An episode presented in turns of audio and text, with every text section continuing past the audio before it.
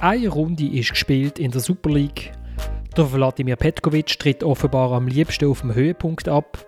Der André Breitenreiter steht im Tessin im Regen und trotzdem scheint für sie FCZ die Sonne. Die Young Boys werden in Luzern inoffizielle Supercup-Sieger und wir fragen uns, was hat Bordeaux schon zu bieten? Also außer dem Wein und dem Essen und einer wunderschönen Altstadt. Warum stehen so viele Fans vor dem Stadion, wenn sie doch jetzt wieder rein dürften? Und welche neuen Spieler in der Super League haben uns bei ihrem ersten Auftritt so richtig begeistert? Und damit herzlich willkommen zu der dritten Halbzeit, einem Fußball-Podcast von TAM Media. Mein Name ist Florian Ratz und ich habe eine großartige Runde, wie ich finde. Im Wallis sitzt der Samuel Burgner, der uns wie immer auf die Viertel vor zwölf bestellt hat und dann schon am 3 ab 12 im Stream erscheint. Samuel, schöne Ferien gehabt? Äh, wunderbar gewesen. Erholsam, ähm, entspannend, tipptopp. Wunderbar. Dann sitzt in Bern der Dominik Wüemann. Dominik, ich habe äh, ich es fast ein bisschen schade gefunden, dass äh, das letzte Goal von IB, weil ich habe schon zum Intro geschrieben, schon hast schon geschrieben im Kopf, ähm, hat der David Wagner das sieglos gehen von Schalke mitgebracht, aber ah, jetzt haben wir halt doch noch gewonnen.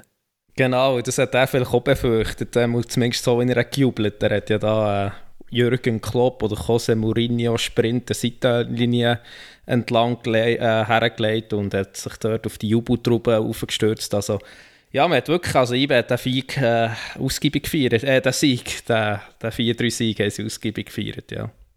Und in Zürich sitzt der Thomas Schifferle. Thomas, äh, es wird schwierig mit, äh, mit der Provision von Wladimir Petkovic, oder? Weil es ist, nicht, es ist nicht Zenit St. Petersburg.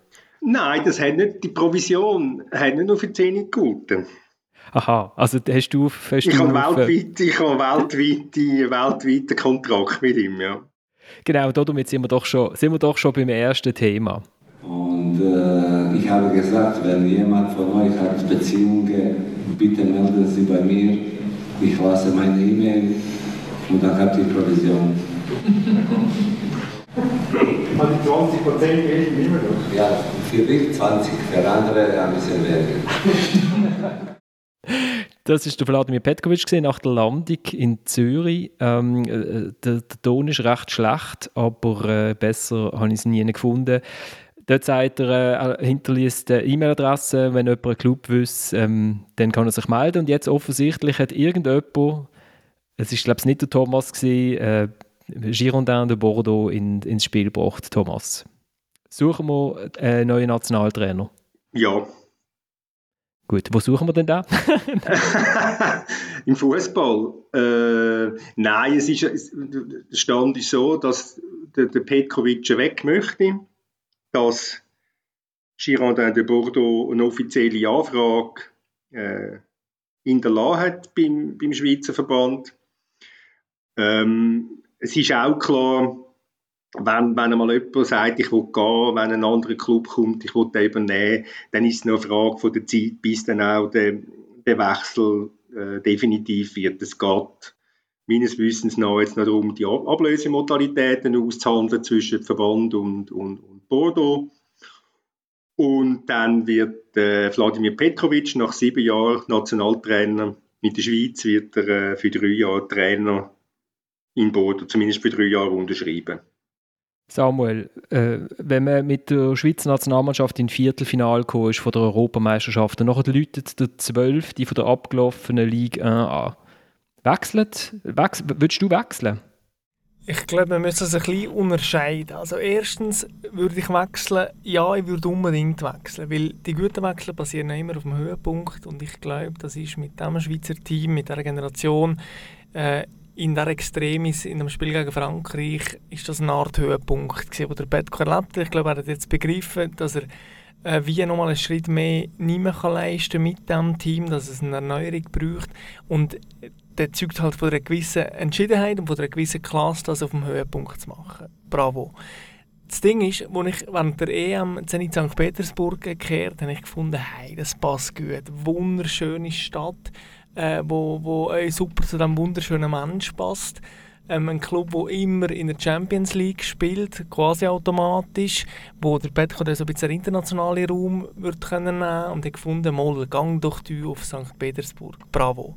Und jetzt, als ich gestern Bordeaux gelesen habe, jetzt erst gemeint, es sei ein Witz. Also es ist... Man kennt ja die Hintergründe auch nicht. Man hat damals auch beim Favre und Nizza das Ganze so ein bisschen skurril gefunden.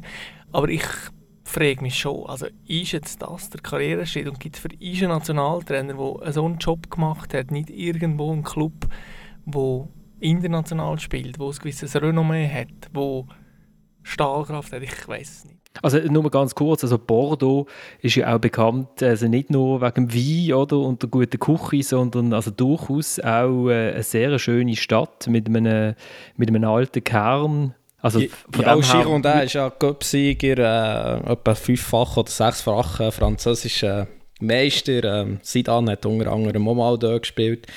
Ähm, sie haben jetzt einen neuen Besitzer, oder? Sie wären ja fast Konkurs gegangen vor kurzer Zeit. Äh, dann hat der Luxemburger übernommen. Gerard Lopez heisst der Mann. Der hat früher, letzte Saison hat ihm noch Lille gehört, der Club hat er verkauft.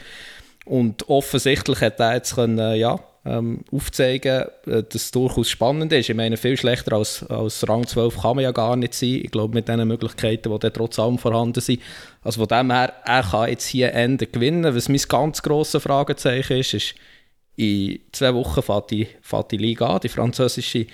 Und das finde ich dann schon ein sehr kurzer Zeitpunkt, um jetzt hier eine Mannschaft äh, zu übernehmen, also vorzubereiten. Also es ist durchaus so risikobehaftet, sollte er äh, den Wechsel vollziehen.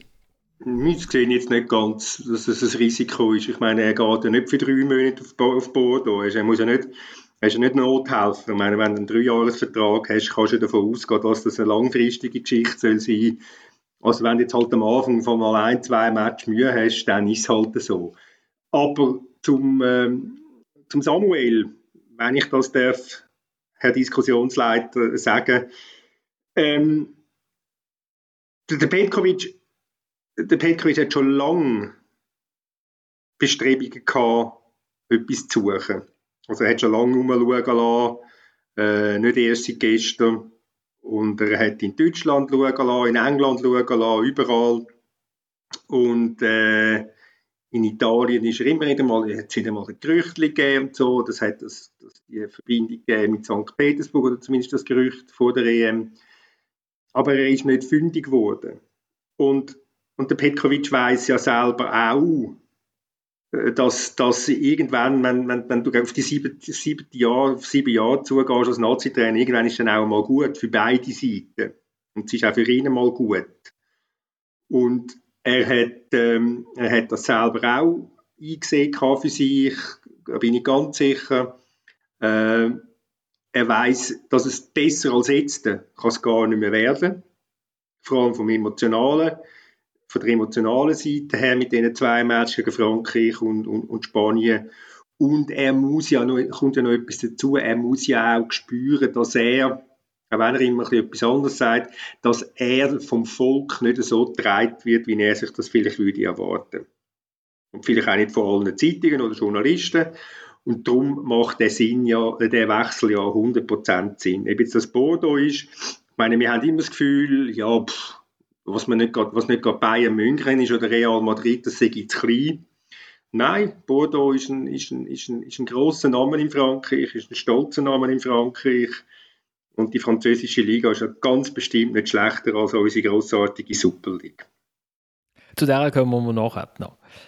Äh, also das heisst, wir, wir, sind eigentlich ab jetzt ist der Verband auf der Suche oder wenn er ein bisschen clever war, hat er vielleicht sogar schon so eine handgeschriebene Fötzel irgendwann. Äh, vielleicht hat er einen äh, kurzfristig mal, da hat es schon, schon, schon mal gegeben, dann hat man ihn vielleicht gebraucht, mal zu einem Tisch, der wackelt, irgendwie wieder gerade zu machen, aber jetzt, jetzt kann man da wieder führen ziehen und dann stellt man wahrscheinlich fest, dass da ein paar Namen drauf sind, die man vielleicht gar nicht mehr unbedingt will. Also Marcel Koller hat man irgendwie fünfmal früher irgendwie auf so einem, auf einem Bierdeckel gehabt Thomas, hast du vor in unserem intensiven Vorgespräch, das wir ja immer führen, gesagt, es ist gar nicht mehr so, da finden wir gar nicht mehr so sexy beim Verband? Haben wir ein intensives Vorgespräch gehabt. Gut, wir, wir das können wir natürlich immer führen, weil wir müssen warten auf den Samuel, bis er seine technischen Probleme überstanden hat im, äh, im Wallis. Nein, es, es ist ja das ist jetzt ein Pierluigi Tami seine, seine Angelegenheit. Für das hat man ihn ja auch geholt, damit man, kann, damit man professionell aufgestellt ist wenn es dann mal darum geht, um, um, um Besetzung von einem Nationaltrainerposten. Und der Dami beschäftigt sich schon länger mit, mit möglichen Kandidaten. Das ist ja so, weil er ja auch weiß oder weil er muss den, für den Fall vorbereitet sein, was ist wann. Und er hat sicher eine Liste und wenn er sie nicht hätte, wäre er, äh, wäre er unprofessionell. Aber weil er professionell ist, hat er eine. Und wer steht denn da drauf, Dominik? Boah, gute Frage. Bei mir würde du, hast so, du hast gerade im Videobild hast gerade so ausgesehen, wenn du gerade so persönlich ja, deine eigene meine Liste, Liste dafür nehmen. Genau, genau, genau, genau. Google Docs Liste habe ich gemacht zu den möglichen Kandidaten. Nein, also wenn ich einfach gerade mal überlege, freie Posten, bester Schweizer Trainer, dann lande ich gerade sofort beim Lucien Favre. Ähm, mit allen ja, äh, Komplikationen, die, die die Wahl mitbringen aber er hat natürlich auch auch sehr viele Vorteile. Ähm, aber ja, ob er es überhaupt würde und möchte machen, weiß ich gar nicht. Ähm, aber er ist sicher der erste Name, wo ich, wo ich bei ihm lande. Ja. Also beim Lucien Favre war der Vorteil, es gibt keine Spielertransfers. Er würde keinen Sportchef Dubentänzung machen, weil er einen Spieler dann doch nicht will, nachdem er gerade unterschrieben hat. Äh, hat aber gesagt, ist übrigens bei Girondin de Bordeaux im Gespräch gewesen und hat dann gesagt, er übernimmt kein, kein Clubteam in diesem Sommer oder er übernimmt kein Club irgendwie so. Also er wirkt nicht gerade auf der Suche. Thomas, du hast schon mal geschrieben, er sei zu chaotisch für einen Nationaltrainer, was ihn sehr begeistert hat. Er ist ein, er ist ein riesen Fan von dieser, von, dieser, von dieser Äußerung und er hat ausrichten lassen, ich spinne. Ähm. wenn wir, wenn wir vehement widersprechen aus dem Wallis, habe ich gehört, aber der Ton ist gerade nicht gekommen. Nein, ähm, Lucien Favre ist natürlich ein grossartiger Trainer, da will wir nicht eine Sekunde darüber diskutieren. Ob er geeignet ist als Nationaltrainer, ist wieder eine ganz andere Frage. Kann er seine Botschaften, die er hat, seine Ansprüche, die er hat, kann er die mit in ganz wenigen Tagen einmal vermitteln? Wenn ein Nationaltrainer hat nicht so viel Zeit wie ein Clubtrainer, kann nicht wochenlang sich vorbereiten auf ein Turnier, auf, auf, ein Match. Ein EM oder WM ist immer etwas anderes. Das ist einfach die grosse Frage, die ihn immer begleitet. Und ähm, ja, ist er, ist er willens, sich auf so etwas einzulassen? Ist er willens, ähm, an, einfach anders zu arbeiten? Das ist eine Frage. Und ich meine, wenn er das ist, dann ist er natürlich, dann muss er, nicht dann ist, dann muss er ein ernsthafter Kandidat sein. Das ist ganz klar. Ich meine, es gibt ja durchaus auch Vorteile beim Lucien Favre, der ja irgendwie wie automatisch der erste Kandidat müsste sein. Ähm, er hat mit dem Granit Xhaka zusammen geschafft, was doch äh, ein entscheidender Punkt ist, wenn man bedenkt, dass das Nationalteam jetzt doch noch mehrere Jahre wahrscheinlich sehr um die personale Xhaka aufgebaut wird. Also die zwei kennen sich.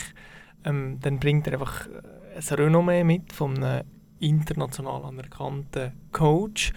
Ähm, und der hat er nachweislich Spieler besser gemacht. Der, der Punkt von Thomas ist richtig, dass er das im Club natürlich äh, in viel mehr Zeit gemacht hat, aber das lässt sich theoretisch einem Nationalteam verwirklichen, wenn man Zeit gibt. Das hat der Petkovic bewiesen. Und dann kommt noch die Mehrsprachigkeit von Lucien Favre.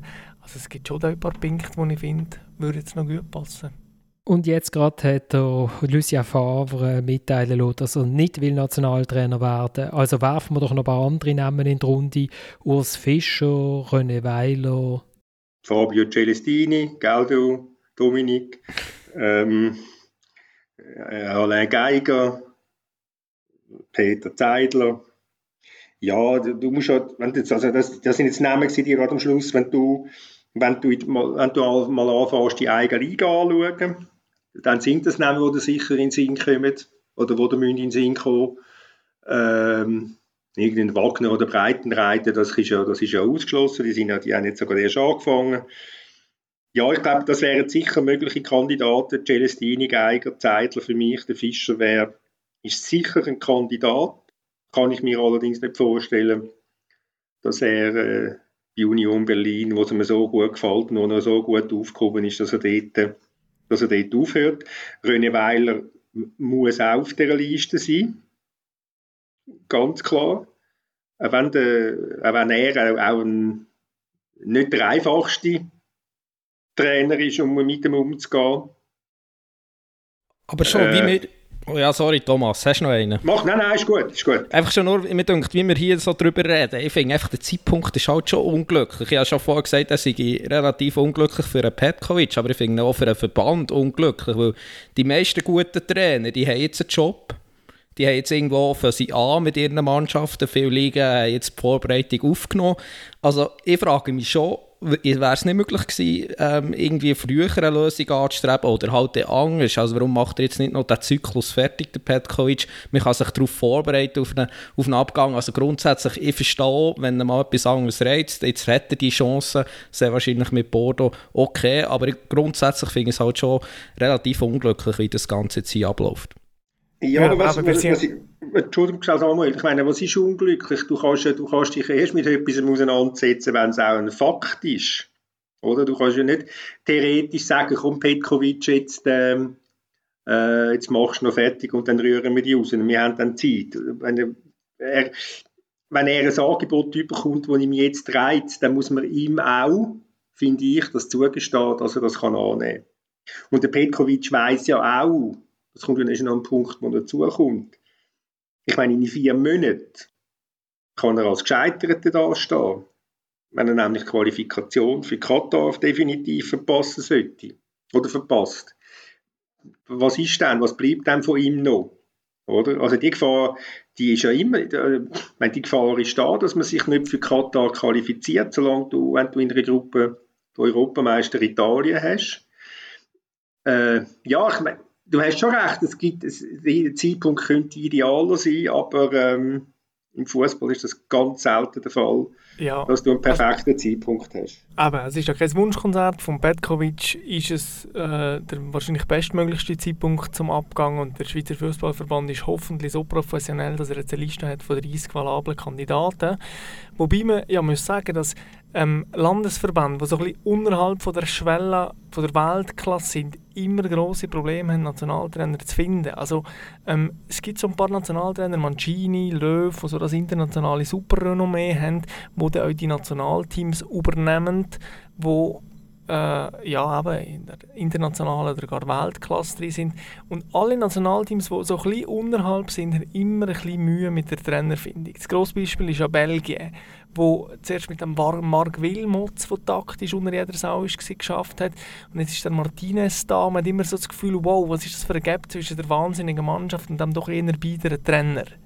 Und ich glaube, das ist so ein bisschen die Gefahr bei den Schweizern jetzt auch, dass man begabte Mannschaft hat, aber wer will man da zum Trainer machen? Wenn ich bedenke, dass man der Peter Zeidler und der Alain Geiger in, in Walliser Ehren, die zwei Herren, aber als Nationaltrainer, das wäre ja schon ein bisschen obskur, muss ich sagen.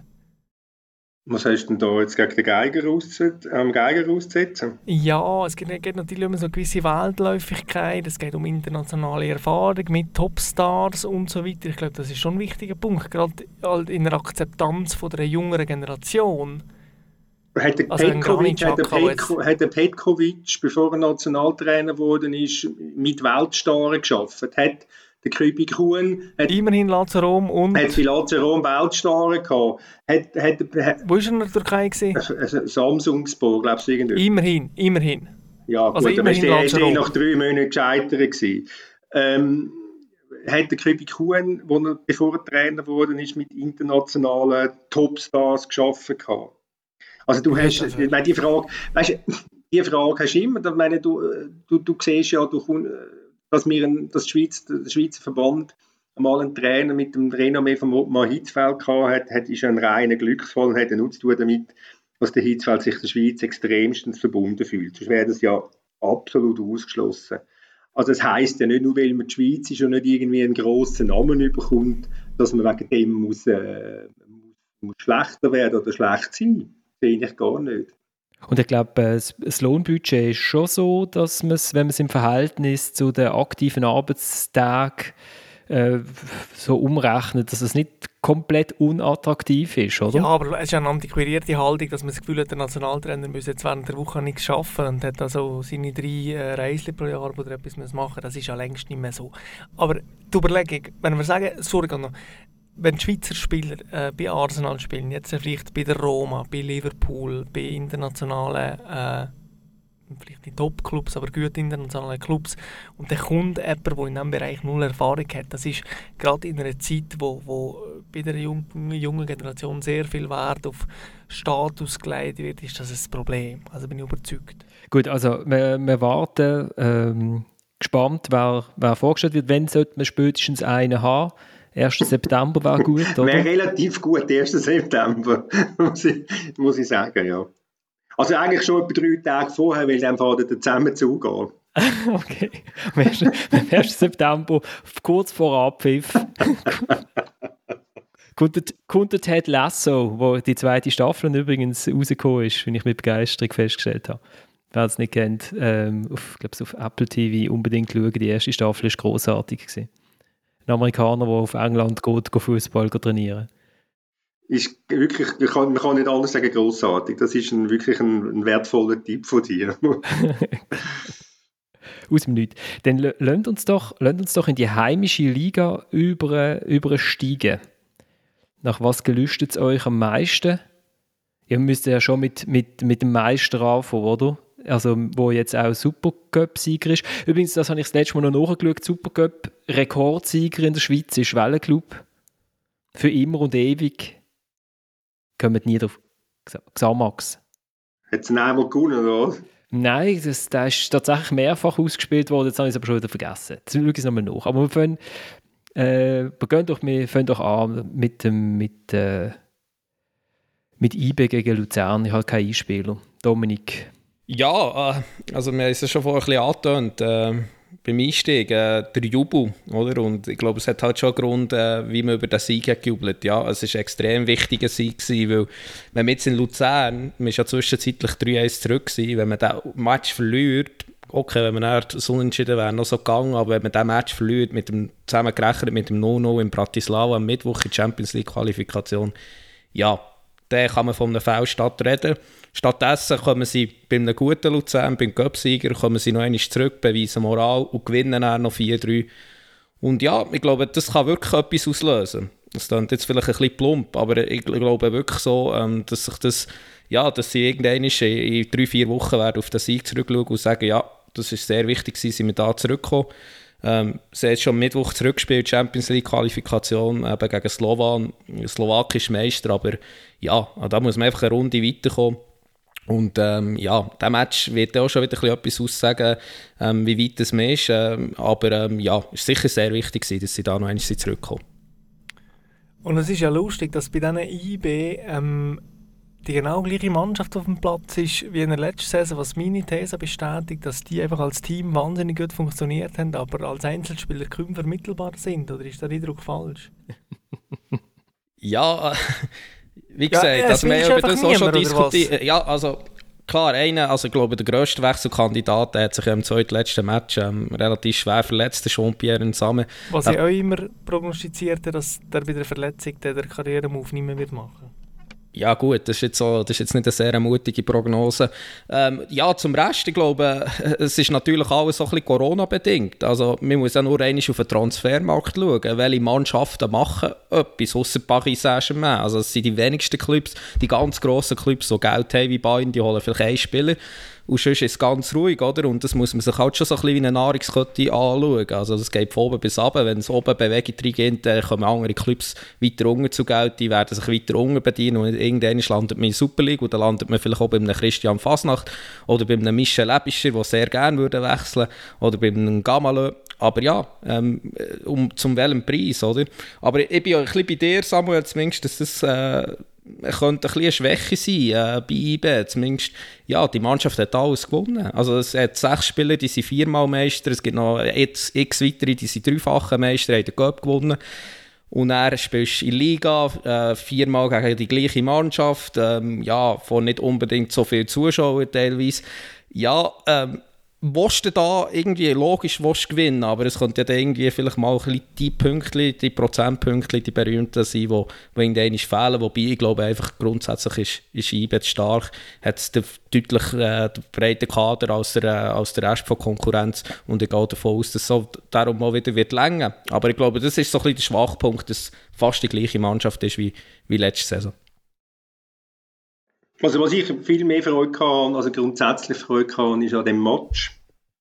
Die 90 Minuten oder 95 oder was es dann sind einfach ein, Picobello, Picobello Unterhaltung von der ersten bis zur letzten Minute mit, mit einem Luzern, wo, wo sich auflehnt, mit Ibe, wo zurückschlägt, mit einer Atmosphäre im Stadion, wo auch der Wohnstube zu, äh, zu spüren war. Das, das muss ich sagen, das hat, das hat richtig Freude gemacht, den Match zu schauen. Also das so, wenn, wenn nur ein Match pro Runde so wäre wie der, äh, dann, dann wäre das, wär das wirklich wunderbar. Also das ist wirklich allerbeste, ich sage mal allerbeste Unterhaltung gewesen. Äh, spielerisch ist viel drin gewesen, kämpferisch ist viel drin gewesen, das Tempo ist hoch gewesen. Also ich sehe dann da in anderen Ligen manchmal ähm, äh, ganz andere Matches, wo ich dann äh, einschlafe dabei. Ja, und auch Luzern, also das haben wir letztes Jahr schon angedeutet und jetzt mit dem Trainer in der Entwicklung, mit den neuen Spielern, ähm, ich finde, da passiert etwas sehr Interessantes. Eben darum habe ich auch den Celestini als Nationaltrainer erwähnt. Wobei, was man ja muss sagen, bei Luzern, ich glaube, sie, sie haben auch schlussendlich eine gute Saison gespielt, aber wenn wir nicht täuschen, haben sie im meisten Gegengol bekommen letzte Saison und zumindest in dieser Hinsicht scheint nicht viel zu gegangen sein diesen Sommer. genau. Ähm, logischerweise, also man muss jetzt wirklich auch noch nicht über einen Holger Badstuber äh, äh, urteilen. Ich meine, er ist irgendwie letzte Woche ins Training eingestiegen. Da fragen wir eher, tut mir ihm überhaupt gefallen? Wirft man in der 80. noch in so, äh, in so ein Spiel rein? Ja, er hat ja in den letzten 10 Minuten ja wirklich äh, eine gute Szene gehabt. Von dem her. Aber ja, äh, da bin ich wirklich gespannt. Also, sie müssen sicher ein bisschen weniger Goal bekommen. Sie müssen ein bisschen, sicher den Goal, gegen Goal-Schnitt runterbekommen, ähm, wenn sie dann wirklich äh, eine, eine bessere Rolle noch spielen als letzte Saison. Wobei der hochgelobte Gamara oder Gamara, oder wie man ihn genau ausspricht, auch nicht gerade einen speziell guten Match abgeliefert hat. Wenn ich zumindest mal zwei von diesen drei Gegengol anschaue. Da, das ist so, ja. Aber beim Holger Bartstuber, wo wir scheint auch mal schon Bartstuber in dieser Sendung genannt haben, wie mir über Twitter mitgeteilt worden ist. Und ich habe dann Barstuber geschrieben in meinem Tweet. Ja, ich habe mir dann schon überlegt, ja, genau, eben, tut mir nicht mehr gefallen. Und ich meine, bitter kann man ja wirklich nicht einsteigen bei einem neuen Club. Und er verliert ja vor dem Goal nicht ein Zweikampf, sondern er verliert ja einfach gerade zwei Zweikämpfe. Und zweimal gegen den Jordan Sibachö, wo der Marco Wölfli nachher der SRF gesagt hat, das sei halt schon ein rechter Töff, oder? Also ist mindestens ein 57er in dem Fall, kein 125er. Ja, aber haben wir dann auch gedacht, ja, aber wie willst du denn so einen Spieler äh, in Rhythmus bekommen, wenn du ihn nicht lässt, lässt spielen oder? Gut, aber du bringst ihn ja nicht mit 10 Minuten in der Schlussphase in Rhythmus. Du bringst nicht dem, dass er von Anfang an kann springen kann. Und äh, ja, dass das noch zu früh ist, nach einer Woche Training mit den Mannschaftskollegen, leuchtet, glaube ich, auch nicht ein. Aber braucht es ihn noch in der Schlussphase? Ich weiß es nicht. Er hat offenbar, hat einfach, äh, mir hat er einfach nicht den Eindruck gemacht, dass er bereit war. Ja, aber das finde ich jetzt auch sehr streng. Und Florian, du bist sehr absolut bei diesem Tweet, was sonst äh, keine Tugend ist von dir. Ähm, ich finde, wir müssen den entscheidenden Ball verteidigen. Also, gegen, ja, wie gesagt, gegen den Töff, ähm, hm, hätte ich dann noch andere Schweizer Verteidiger gesehen, wo, wo da jetzt das geklärt haben. Also ich finde, dass ich wirklich streng war mit ihm. Und ja, wieso dass man jemanden in der 80. einwechselt? Mm.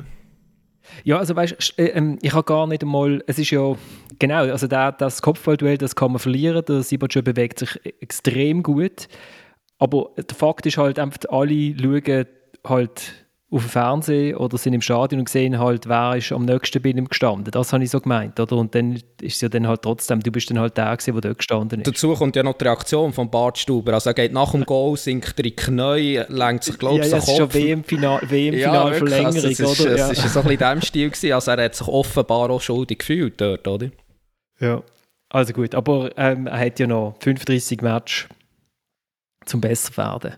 Dann äh, wandern wir weiter ja, unglaublich. Äh, man merkt, glaube ich, das macht Fußball aus. Ähm, ja, das, das 1-0, glaube ich, wirft eine Bierflasche auf dem Feld und ich reg mich auf und das ist genau die Emotionen, die wir wieder brauchen. Ähm, ich bin Fan, wenn wir die auch das Bier schmeißen in so Situationen. Und das ist das, was den Fußball ausmacht. Und hier die Fans, die da sind, äh, ja, wahrscheinlich muss ich aufpassen, was ich sage, aber für mich eine Frechheit, dass sie nicht im Gästeblock sein dürfen, weil äh, Fußball sollte für alle Fans sein, nicht nur für die Heimmannschaft. Und ähm, ja, umso mehr macht Spaß, heute für die den Sieg zu holen.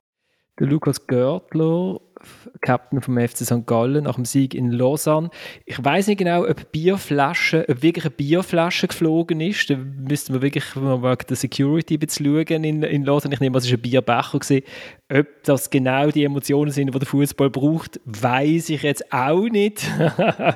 und das in der Mitte habe ich siebenmal gelost, bis ich es verstanden habe. Ich glaube, er hat gesagt, er als Fan würde auch Bier werfen. Ich glaube, das ist es etwa.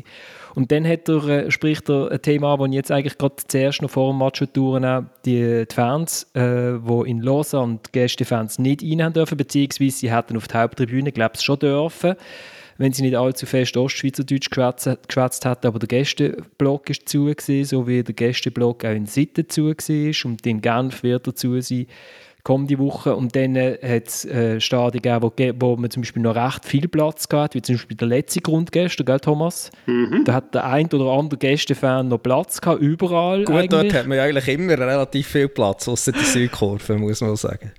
Der FCZ hat nicht so einen schlechten Schnitt, über 10'000 gehabt. Also, ja, wenn du die Südkurve abziehst. Ja gut, aber wenn man die Südkurven abzieht, ich weiß nicht, ob ich all die blutigen Leute will sehen. Ähm, Nein, äh, und eben jetzt hat es den letzten Grund gehabt, wo beide Fernkurven draußen waren, oder Thomas? Mhm. In, in, in, Lugano ist die Südkurve zumindest etwa 150 Leute, hat Christian Zürcher geschätzt, so von seiner Haupttribüne aus peilt, sind vor dem Cornaredo gestanden. Ja, ähm, in Luzern war es voll gewesen, mit Protestbanderolen und äh, der, der, Grund ist, also eben in der Westschweiz lässt man die, Gästefans nicht rein, zwei Clubs werden los und sagen, wir werden jetzt zuerst mal schauen, wie das geht mit dem Covid-Zertifikat, mit den eigenen. Und im Fall von Lausanne, ich glaube, die 200 äh, Gästefans hat man auch noch können es ist jetzt nicht überrennt worden, das Stade de la Thuière. In Sitten können es permanent sein und bei den anderen geht es darum, dass die Fans Angst haben, dass mit der Kontrolle vom Covid-Zertifikat gerade noch irgendwie so wie personalisierte Tickets eingeführt werden. Also, ich weiß nicht, ob das mitbekommen habt in der Restschweiz, aber in Wallis ist ja das mit einem personalisierten Ticket eingeführt worden. Das hat doch für grosse Irritationen gesorgt. Wir haben das auch kommentiert im Boot heute. Ähm, und das Stadion war leer sehr optimistisch gibt es auch die 4000 Zuschauer. Das hat es lange nicht mehr gegeben. Also. Wie hat es in der Kurve ausgesehen? Weil man hat ja, in Sion hat man ja auch den Heimfans den Stehplatz weggenommen, oder?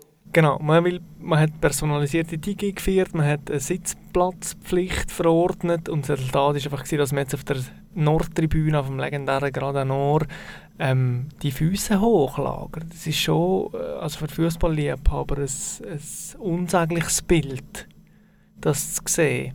Ähm, es hat auch um das Stadion herum sehr viele Protestbanner gegeben. Ähm, und die Situation ist, also das ist sicher äh, die mit Abstand schwierigste Situation jetzt gerade in der Fußballschweiz. Ich meine, die, es geht um einen FDP-Staatsrat namens Frederik Faber, der schon mehrfach ist aufgefallen mit so Repressionsmaßnahmen, wo jetzt das mit einem personalisierten Ticket einführt. Der Club wehrt sich nur wenig oder kaum dagegen und ähm, ja, also es ist zu hoffen, dass das nicht irgendwie eine Vorreitergeschichte wird. Was spricht denn dagegen? Es spricht mal grundsätzlich dagegen, dass die äh, aktive Fanszene oder Ultra, oder wie man die will benennen, dass die einfach nicht mehr kommen, weil die Schicht das nicht gefallen Das ist mal der Fakt. Sag, was, was, warum lohnt sie sich das nicht gefallen? Das, ist ja nicht, das kann ich nicht beurteilen. Ich bin nicht äh, ein Ultra. Die werden erst Grindhaus. Es geht um Persönlichkeitsschutz oder um äh, die Angst vor noch mehr Kontrolle und so weiter. Ich weiß es nicht. Klar, die, die, da geht es auch um Attitüde, da geht es um, um der doch kleine rechtsfreie Räume, wo, wo sie einnehmen in diesen Spielen. Ich weiß es zu wenig genau. Das Ding ist einfach, die Leute kommen nicht mehr. Und was passiert durch das? Ambiance wird massiv schlechter. Ähm, äh, das Erlebnis im Stadion wird schlechter. Ähm, es gibt eine Entfremdung zwischen Publikum und Club. Ähm, es fehlen Zuschauereinnahmen, Bilder werden schlechter für TV-Kameras, für die Fotografen und so weiter. Es ist so eine sehr äh, schlechte Kette, die da in quasi wo der aneinander heicht. Ja, aber wieso, wieso können Sie es in Luzern können Sie es akzeptieren? Wieso haben Sie in St. Gallen ist ein Großteil der Kurve letztes Jahr ins Stadion gegangen obwohl Sie vorher auch gesagt haben, oh, da passiert wahrscheinlich etwas dort hinter durch und man dort personalisierte Tickets einführen. Was ist abgesehen von dem, mal ganz nüchtern gefragt, was ist so dramatisch daran, wenn es personalisierte Billette gibt? Ist, habe ich, kann ich irgendetwas zu verbergen, nur weil ich ein Fußballfan bin? Nein, Nein ich meine, wenn ich, wenn ich noch mit in ein Stadion gehe, weiss doch jeder, dass ich im Stadion rein bin. Also wenn ich zu Zürich, in, wenn ich zu Zürich ins Kunsthaus gehe, weiss doch kein Mensch, dass ich zu Zürich im Kunsthaus bin.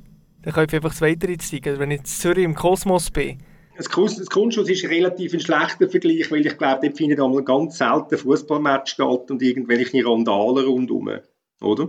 Gut, aber das ist genau das, wo, wo, du, wo du ja richtig sagst, oder? Die Randalen finden ja, also wenn man gerade zum Beispiel jetzt die Hauptstadt von der Schweiz nimmt, Zürich,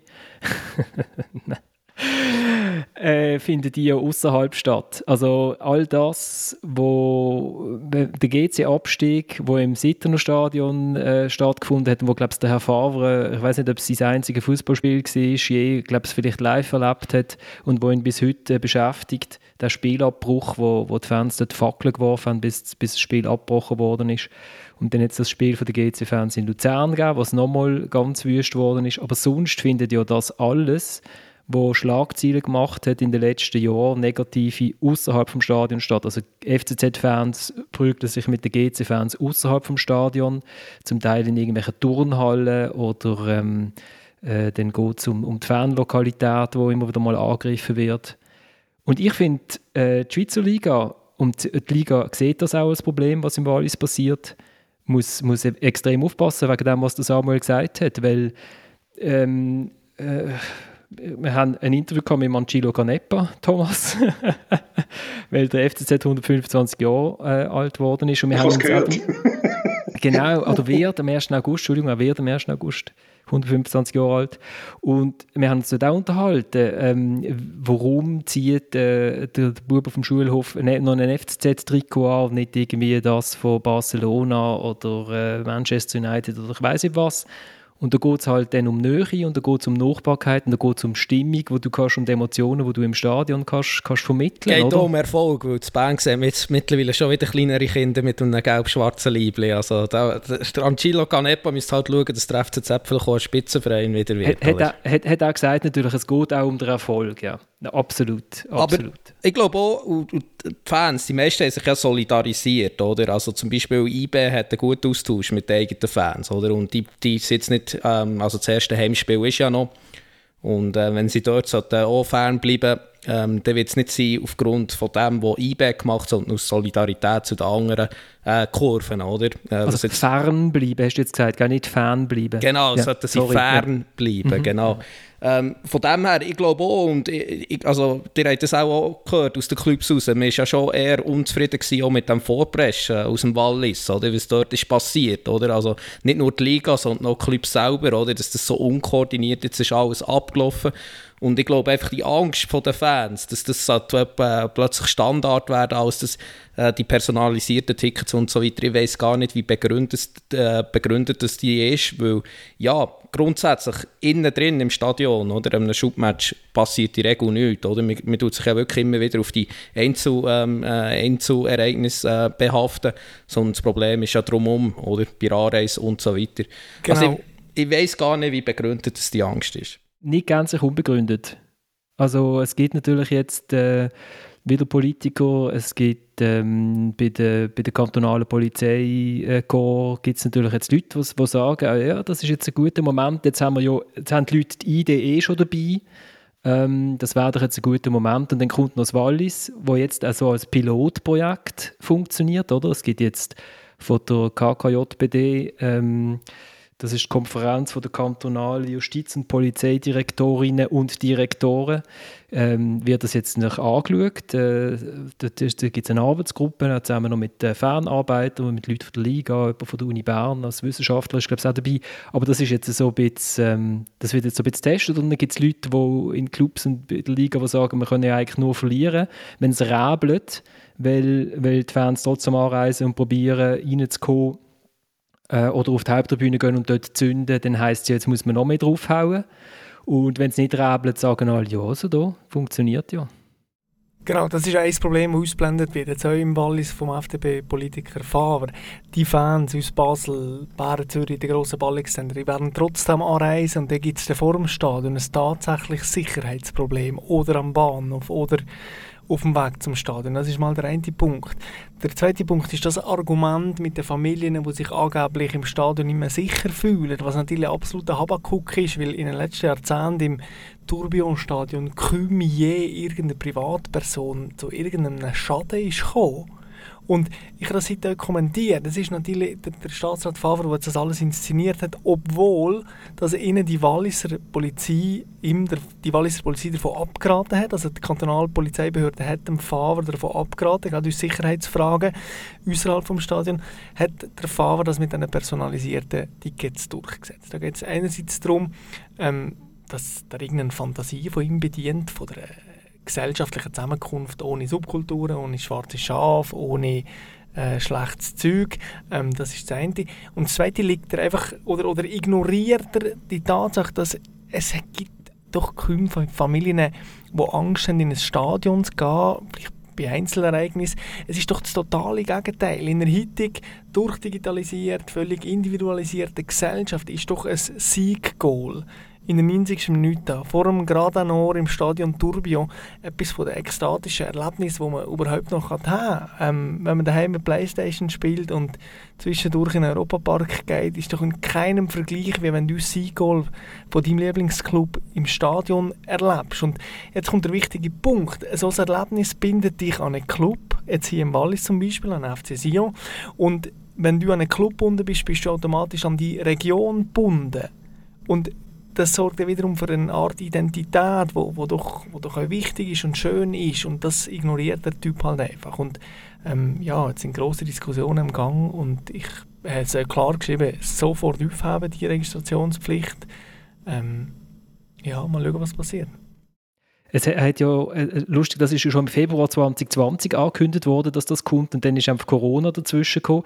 Und ein Match haben sie aber schon gehabt mit verschärfter Sicherheitskontrolle ähm, äh, im Riesenschiff. Der FCZ ist angereist, es haben irgendwie 100 Polizisten, haben müssen im Regen rumstehen, traurig und die FCZ-Fans haben eine Stunde lang vor dem Eingang warten, bis man sie dann doch reingelassen hat. Man hat ganz viel ähm, Rüebli verhaftet am Eingang und nachher ist innen gezündet worden wie noch nie. Äh, lasst uns doch noch zum, zum ich bin dort, bin dort im Regen gestanden und habe zugeschaut, habe dann auch gesehen, wie der Sack oben durchgeworfen worden ist. Ähm, lasst uns doch noch über den Fußball reden. Wir sind gesehen beim Lukas Görtler, das heißt, das ist gesehen der Sieg 2-1 von St. Gallen in Lausanne. Ich habe den Match geschaut und hat das hat er mehr so als Einzelsport ein geschaut, also weil ich mich so auf die von Lausanne konzentriert habe, die haben das glaube auch ein bisschen als Einzelsport betrieben, relativ lang. Ähm, St. Gallen klar die bessere Mannschaft gesehen, habe ich gefunden, aber bei Lausanne zum Beispiel im zentralen Mittelfeld Jean Guesson, 18 Jahre alt, toll. Also der, der Kai Foser würde für den wahrscheinlich 70 Franken zahlen. Er wird wahrscheinlich auch, er wird wahrscheinlich genau ein Jahr bei Lausanne sein, wenn es ganz hoch, wenn es hoch kommt, oder? Nein, weil du weißt, was klar ist eine sehr junge Mannschaft, die muss möglicherweise auch noch lernen, aber du hast ja gesehen im Schluss, wo es zwei oder hinten sind, was alles gegeben haben, was alles vorgerührt haben, was da in dieser Mannschaft hinein würde stecken oder was steckt drin steckt. Also da ist, da ist einiges, da ist einiges Talent drum. Und die Frage ist einfach, ähm, ja, gibt man dem Trainer, gibt man dem Trainer ein die Zeit, ein bisschen die, hat er die Ruhe in dem Verein rein, dass man da auch ja, gewissen kann schaffen, dass man kann schaffen. Und wenn er das kann, der Bor ja, also Borenovic, äh, dann könnte das genau, dort Ilya, ganz, Ilya, Ilya äh, könnte das dort äh, sehr gut aussehen. Also das könnte, es gibt, wie immer wieder mal Rückschläge das ist logisch bei dieser Mannschaft, wenn sie so jung ist, aber das kann ganz, äh, könnte ganz eine attraktive Nummer werden in dieser Liga, muss ich sagen.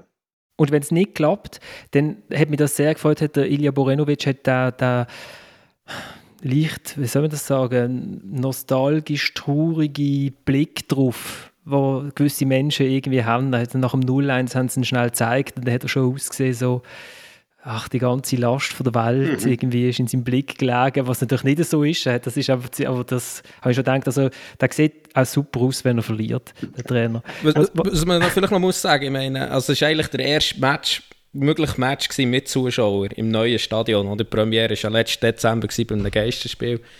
Und 4600 Zuschauer, klar, es sind Sommerferien, viele Leute sind im Ausland momentan, aber es ist doch eine relativ ernüchternde Zahl. Wäre Lausanne, muss man schon sagen. Ja, schau aber bei 3400 bei GC gegen Basel. wo ganz eine andere Affische war als Lausanne gegen St. Gallen. Gut, du Oder? willst ja nicht mit GC vergleichen, oder? Einmal in Sachen Zuschauer nicht, oder? Wieso nicht? ja. Doch, doch. Es gibt Leute, die vergleichen sich immer wieder, auch in Basel vergleicht man sich immer wieder gerne mit GC, was die Zuschauer betrifft. Ich habe noch ein paar Namen aufgeschrieben bei Lausanne. Axel Suhuri, Rechtsverteidiger, habe ich auch vor allem offensiv wahnsinnig toll gefunden. Und dann ist am Schluss noch ein Gabriel Bares reingekommen, oder Bares, ich weiß nicht, ob es ein portugiesischer Name ist, wo ich denke, von wo kommt jetzt der 20-Jährige und von wo kommt er? Aus ist doch schon Lausanne. lange Ein da absolutes Aber der ist, der ist schon Der ist lange in schon Lausanne. ja, ich weiß natürlich, aber ich kenne doch nicht alle Lausanner Spieler. Dann äh, tun wir das doch jetzt, tun wir das doch jetzt nachsehen. Ist das Hat nicht in meiner Aufstellung der Saison, gewesen, wo ihr äh, Ist das möglich? Sicher. Oder ist das der Puertas? Gewesen? Das ist der Puertas gewesen, ist das- der, gewesen, der jetzt mit dem 10 aufläuft? noch, nachträglich, noch Ah. nachträglich ein bisschen beschissen da. Ja. Nein, ein Sechser ist das, glaube ich, oder ein Achter. Und der hast, weiß nicht, eine Viertelstunde gespielt, 20 Minuten, habe ich gefunden, der ist auch recht cool. Und dann St. Gallen. Natürlich, nach der letzten Sendung haben wir alle aus der Ostschweiz uns zuhören geschrieben und haben gesagt, es wird eine mega gute Saison. Und niemand in der Ostschweiz vermisst den Jordi Quintilia. Niemand. Weil der ist richtig schlecht letzte Saison. Ähm, Schreiben Genau, hat zwar am meisten Ballgewinn gehabt von allen Mittelfeldspielern von der Schweiz und am meisten und so weiter, aber egal. Äh, und der Usman Diakite, das ist der neue Held und der ist schon, schon recht gut gewesen, muss ich sagen. Zwei Jahre fast nicht gespielt. Ähm, von, kommt auch aus der Salzburger Schule, also von dem her hat er kein Problem mit dem, mit dem Fußball vom Herrn Zeidler. Aber äh, könnte eine Nummer werden im Zentrum. Der kann, der kann eine werden. Der ist also für, ähm, wie alt ist er? 20, 21. 20 ist er, ja, genau. Hat also schon eine, eine, rechte, eine rechte Präsenz. Klar, das liegt auch an seinem, an seinem Körper. Er ist ein, ein stämmiger junger Mann, aber der, der hat wirklich etwas. Und wenn man bedenkt, dass der in dem Knie rein, äh, offenbar alles einfach kaputt ist, was können kaputt sein und dass der jetzt schon so, äh, so, so einen Eindruck macht, ja. Also das ist, das ist, das ist auch, das ist auch ganz ein, ja, wie soll ich sagen, fast eine gefreute Sache gewesen, so einmal mal zuzuschauen, muss ich sagen. Es hat auch zwei, drei bei GC gehabt, wo man dann noch kann darüber reden kann. Also es hat, es, ja, es hat, soll ich sagen, es hat relativ, es hat vielversprechend angefangen. Also, Du hast einen schönen Samstagabend gehabt, Thomas. Ja, zuerst ein wunderbares Match, wie du hast gesagt, von IBE gegen Luzern Mhm. und dann noch die gefreute Sache mit dem Diakite. Also, ist schön. wunderbar, ist wirklich, Wunderbar. ist ja.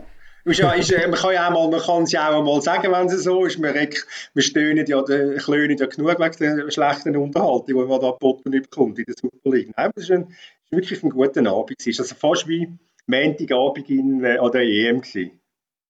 Ich würde sagen, wie früher, wo am Montag oben noch zweite Bundesliga gekommen ist, irgendwo aus äh, Meppen oder so. genau. Es ist schon sehr verrückt. Jetzt ihr in eurem Enthusiasmus und wieder da von Diakite zu ähm, Bares redet, werde ich bei jedem Satz wehmütiger. Und jeder Spieler, der ihr aufzählt, ist wie ein Stich ins Herz, wo wir ja äh, gerade beim FC Sion wären.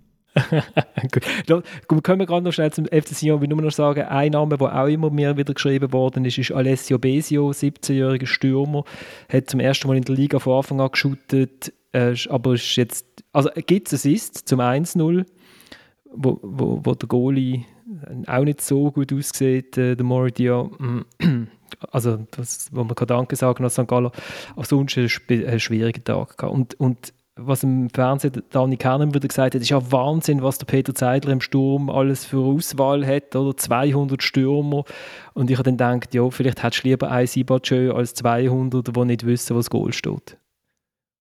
Bös gesagt. Hm. Warte jetzt mal ab. Ich hatte ja schon gesagt, wenn sie dann die höheren Flanken reinhauen und dann irgendwie der 3 Meter Turm Schubert dort steht, dann wird es dann vielleicht mal noch ein Kopfballgoal geben von einem St. Galler Stürmer. Ja, Schubert hat mich jetzt nicht gerade direkt wahnsinnig überzeugt. Samuel, klön doch ein bisschen über den FC Sion. Wir haben uns das letzte Mal ja gefragt, wie, wie geil wäre es denn, wenn der FC Sion einfach im Abstiegskampfmodus 36 Runden spielen. Haben sie aber, glaube ich, nicht gemacht jetzt gegen Servet, oder? Ja, ja, ich muss die Schuld auf mich nehmen. Es ist einzig und allein mein Fehler, dass ich überhaupt eine Hoffnung habe.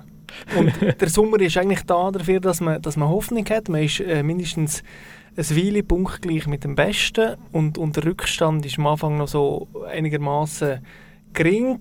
Ähm, ja, und jetzt ist ein Spiel durch und ich bin jeder Hoffnung wieder beraubt, weil die sind natürlich in einem Club. Jetzt haben sie eine neue Clubführung, wollen alles auf den Kopf stellen, alles soll besser werden, aber die Mannschaft ist immer noch gleich schlecht wie letztes Jahr. Und man nimmt den furiose Endspurt, wo, wo man wirklich irgendwie außerordentliche Kräfte entwickelt hat, ähm, nimmt man jetzt als Basis dafür, dass irgendetwas soll besser werden. Man hat jetzt weiterhin vor, mit dem Guillaume Moiro und dem Gaetan Carlen äh, irgendwo an die nationale erweiterte Spitze zu stürmen, was natürlich einfach eine völlige Illusion ist. Ähm, der Top-Transfer war der Luca Zuffi. Ähm, ja, äh, und viel mehr ist einfach nicht da. Und ist jetzt gut gewesen, haben wir gestern äh, verloren und jetzt ist die Erwartungshaltung wieder äh, rapid nach unten korrigiert und jetzt wird es vielleicht ein bisschen einfacher. Jetzt wartet noch IB und Basel und dann können wir anfangen. Ja, danach können wir über einen Trainerwechsel reden. Aber es muss ja schon maximal ernüchtern. Also, sie haben im Fernsehen, sie haben den Gelson Fernandes eingeblendet. Ich glaube, der wäre am liebsten gerade im Boden versunken. Also, ich meine, wir haben gegen Servet, wo am Donnerstag in Norwegen noch gespielt Conference League, der neue Wettbewerb von UEFA. Dort die Quali. 0-3 gegen Molde.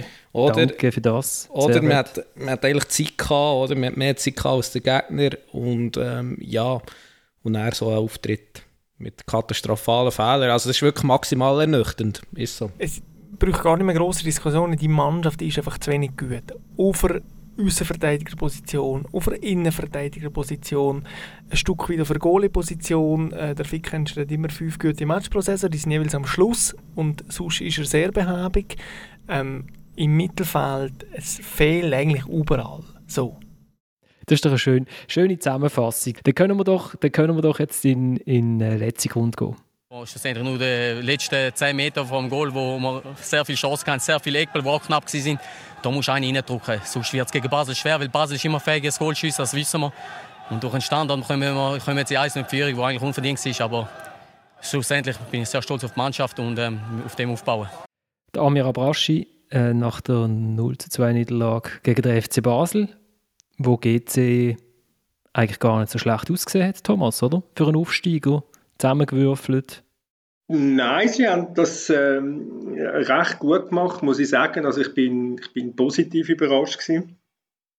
Äh, ich habe das eigentlich anders erwartet.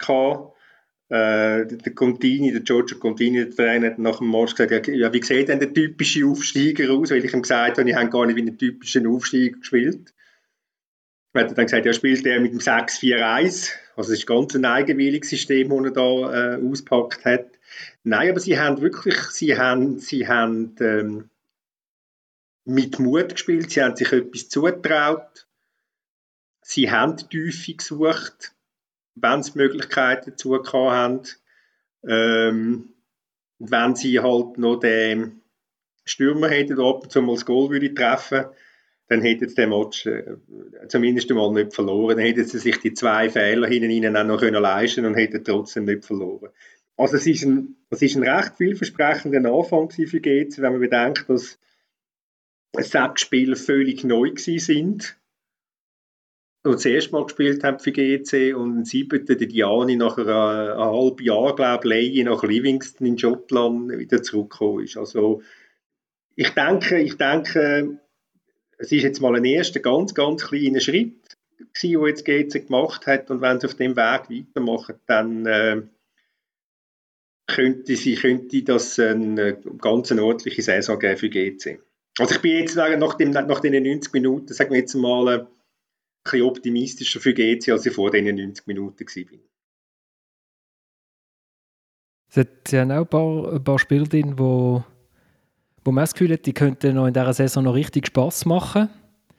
Äh, auf der rechten Seite der Bendegus Bolla, ich weiß nicht, ob ich das richtig ausspreche, ein Ungar. Ähm, der, hat, der ist sehr, sehr auffällig gewesen, habe ich gefunden. Und der hat schon jetzt eine Woche trainiert mit der Mannschaft. Oder? Mhm. Ah, der, kommt aus der, der ist, immer im, ist im EM-Kader gesehen, oder? Hat aber nie geschootet für Ungarn. Genau, genau. Mhm. Und, und, ja, und, und der Slowak auf links. Christian Herz. Das ist ein, auch, also er mag vor allem auch noch rennen. Neben allem, was er kann shooten mag er auch noch rennen.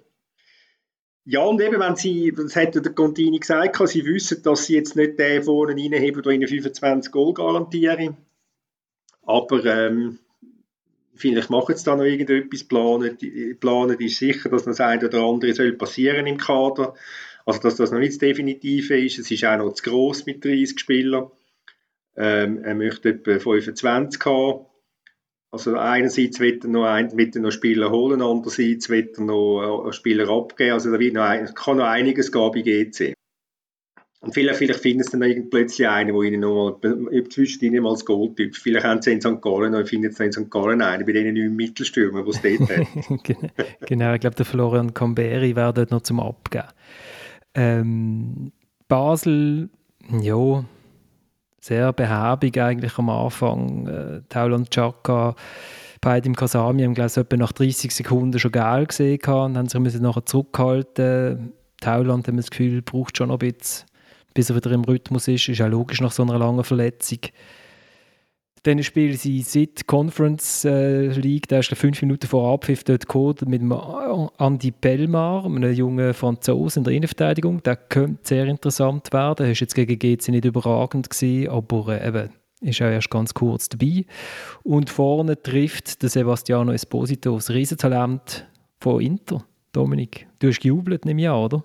Nein, nicht gejubelt, aber ähm, ja, ja, doch Freude. Und ähm, ja, ähm, ich, ich habe natürlich äh, den Fehler gemacht, den man oft macht bei jungen Spielern. Ähm, also, man tut sich ein bisschen früh aufjubeln, oder? Und ich habe ihn etwa mal vor zwei Jahren im Freundeskreis relativ hoch aufgejubelt, wo natürlich jetzt bei Basel ist gelandet mit 19. ich natürlich relativ viele Sprüche gehört. Von dem her freue ich mich um jedes Goal von ihm, oder? Also, ähm, ja, nein, also er ist sicher, er ist sicher ein sehr talentierter Spieler. Ähm, er kann eben mehr als nur shooten. Er, ist, er kann durchaus, er hat auch die Stürmerqualitäten, wie man auch sieht, eigentlich bei beiden Goals. Ähm, von dem her, ich freue mich, ist cool, ist er da und ich freue also, also mich, ihm zuzuschauen. Kann, kann man als Shooter kann tanzen oder Gedicht vortragen oder was? Nein, er ist ja, also er ist ja, er ist ein guter Fußballer, oder? Und ich glaube, er ist als ah. das so ein bisschen zu Basel angekündigt worden, er schießt ja auch noch Freistöße und, und so weiter und ähm, ja, aber er ist eben auch ein Stürmer, oder? Also er ist nicht nur irgendwie so ein bisschen der auf den Positionen hinten dran, sondern er, er ist, äh, kann sich wirklich ganz vorne bewegen und könnte sich gut ergänzen mit dem Cabral, oder? Also ist sehr viel unterwegs gewesen, ja. Ich habe in der Pause da mir Medi gesehen. Mhm. Ehemaliger Nationalspieler seit ein paar Tagen. Und, äh, und er hat also den Esposito wieder kennt, noch hat er ihn gut gefunden in der ersten, ersten Halbzeit. Also, also ich hoffe, ich denke jetzt da nicht fest irgendwelche äh, Wunden aufreißen. Dann würde ich sagen, Dominik, was stell dir vor, was du nach dieser Saison dann deinen Freunden kannst schreiben, wenn der Esposito äh, der FCB zum Meistertitel geschossen hat gegen IB. Nein. Thomas, schöne Überleitung. Äh, Abnir Mehmedi, weil äh, das war ja eine große Hoffnung vom FCZ, dass der wieder zurückkommt. Auf seine noch nicht, vielleicht noch nicht ganz uralten Tage. Und der FCZ ist in Lugano mit total souverän gestartet. Das ist jetzt aber eine geniale Überleitung, jetzt muss ich also sagen. Großartig. Das ist also, Gell? für das, dass sie spontan war, ist es also brillant. Ja, ja, ja. Nein, aber dann abgesehen von dem, wenn Medi den Botaretto zum FCZ, also das hat er eigentlich in der Planung. Und nach dem FCZ kommt dann Winterthur. Und dann dort vielleicht als Spieler trennen. Da so hat er, jetzt hat er mal seine Zukunft äh, aufgeleistet. Und dann als Spielertrainer bei Winterthur, kann er dann auch bei uns im Podcast kommen, oder? Und dann tust du nachher hinten das Bild abhängen, und jetzt bei dir gesehen dann tust du es mehr die Trikot aufhängen. Mach ich mir mehr die Trikot dran, genau. ja, nein, also können wir, wir, wir schauen noch ganz schnell auf den FCZ, wo man ja noch nicht genau weiß, wie die Mannschaft dann wird aussehen. Also das sind ähm, man ist da glaube ich schon noch durchaus gewillt, dass man noch der eine oder andere Transfer macht. Äh, also die Mannschaft steht noch nicht und der andere Breitenreiter hat insofern eigentlich überrascht ein bisschen, als fast niemand Neues auf dem, auf dem Feld gestanden ist. Es ist nur der Adrian Guerrero gewesen, äh, wo als äh, so linke Flügel gespielt hat äh, äh, vor der Dreierabwehr. Ähm, rechts hat der Fabian Rohner den Vorzug bekommen vor dem Zugang Nikola Boronjasovic, bisschen überraschend. Und dann ist es genau der Guerrero, ehemals Lugano, dort glaube ich irgendwie null Scorerpunkt, ähm, wo dann das 1-0 schießt. Nach einem Angriff, wo ich das Gefühl hatte, dass der, der Breitenreiter hat, das, hat genau so etwas hat er auf seine Taktiktafel gezeichnet vor dem Match. Also, Ballgewinn vor dem eigenen 16er, dann schickt der Marquesano den Sissé auf rechts und der Sissé, wenn er nicht in Goalnähe ist, ist er ja super. ähm, spielt, nachher, spielt nachher den Ball wunderbar quer auf der, auf der Guerrero und der trifft. Und ja, da hat man das Gefühl gehabt, dieser Mannschaft ist also ein bisschen Last von der Schulter gefallen. Nachher schützt sie das eigentlich recht souverän ab gegen den FC Lugano, wo viel offensiv, also hätte dann auch relativ früh in Rückstand geraten, hätte auch eh müssen, wo man das Gefühl gehabt irgendwie die Mannschaft steht insgesamt etwa 30 Meter höher als, äh, als unter Maurizio Jacobacci. Hat irgendjemand von euch den Match gesehen? Weil sonst schwätzt sich einfach weiter. Dafür hat er ich habe fast alle Matches gesehen, stell dir fest. Ich habe tickert. Dafür hat der Gegner auch mehr Räume gehabt, weil wenn es 30 Meter weiter vorne stehen, oder? Und, und, und, genau. Spieler, und Spieler sind wegen dem ja nicht plötzlich besser, nur weil es 30 Meter weiter vorne stehen. Nein, äh, nein. nein es ist, Zürich war ein relativ ein, ein, ein solider Auftritt, gewesen, was ich gesehen habe. Sisse ist Sisse. Ich weiss nicht, letzten September, äh, also vor einem Jahr, sein letztes Goal geschossen. Und wenn du den Match gesehen hast, weißt du auch wieso, dass, es, dass, es, ähm, dass er da ein bisschen Mühe hat, um ein Goal zu schiessen. Ich meine, der, der hat zwei Riesenchancen und, und, und tüpft nicht einmal das Goal. Äh, ja, und Kramer ist halt, ja, das ist, das ist für mich ein, Stürmer, der mich nie wird überzeugen Also ich glaube, ich, also ich kann mir schwer vorstellen, dass der mich eh wird überzeugen Ich glaube, dort, dort hätte jetzt also schon noch einiges an Steigerungspotenzial der FCZ, also in der Offensive. Aber sie sind defensiv äh, sehr, sehr, sehr solid gestanden. Ähm, in der ersten Halbzeit haben sie ein bisschen Mühe gehabt, weil der Sandy Lovric über links viel Druck gemacht hat. Das hat es auch nicht ganz gestummen. Fabian Rohner häufig irgendwie allein gestanden. Nachher ist der Dumbi ein bisschen mehr überzogen und hat es besser ausgesehen. Ähm, ja, bei, Lugano, Kreschnik, Heirisi, ich weiß nicht, ob er schon mal einen Match gesehen, gesehen hat vom äh, Assan Sisse, weil sonst hat er ihn sicher nicht umgeratscht in dieser Position, äh, wo es den Penalty gibt, oder? Also der Sissé wird mit einem wunderschönen Steil geschickt. Also er läuft super, wenn er immer wieder gut läuft. Äh, und der Marquesano schickt einen wunderschönen Steil und dann ist er ganz rechts im Strafraum am Ball und, äh, und der Heirisi grätscht ihn um. Und also, da muss ich einfach das FCZ sagen, danke vielmals. Oder? Ja, ist ein Zeichen dafür, dass man sich zu wenig mit dem Gegner beschäftigt hat. Weil wenn der Sissé im Strafraum ist, würde ich jetzt dann nicht unbedingt die Grätsche ansetzen. Man kann sich also ein bisschen darauf verlassen aber unabhängig davon musst du gar nicht so angehen, ob es der Sisse ist oder ich weiß nicht wer. Äh, äh, du gehst einfach nicht so in den Zweikampf hinein. Also viel dümmer kann man es gar nicht machen.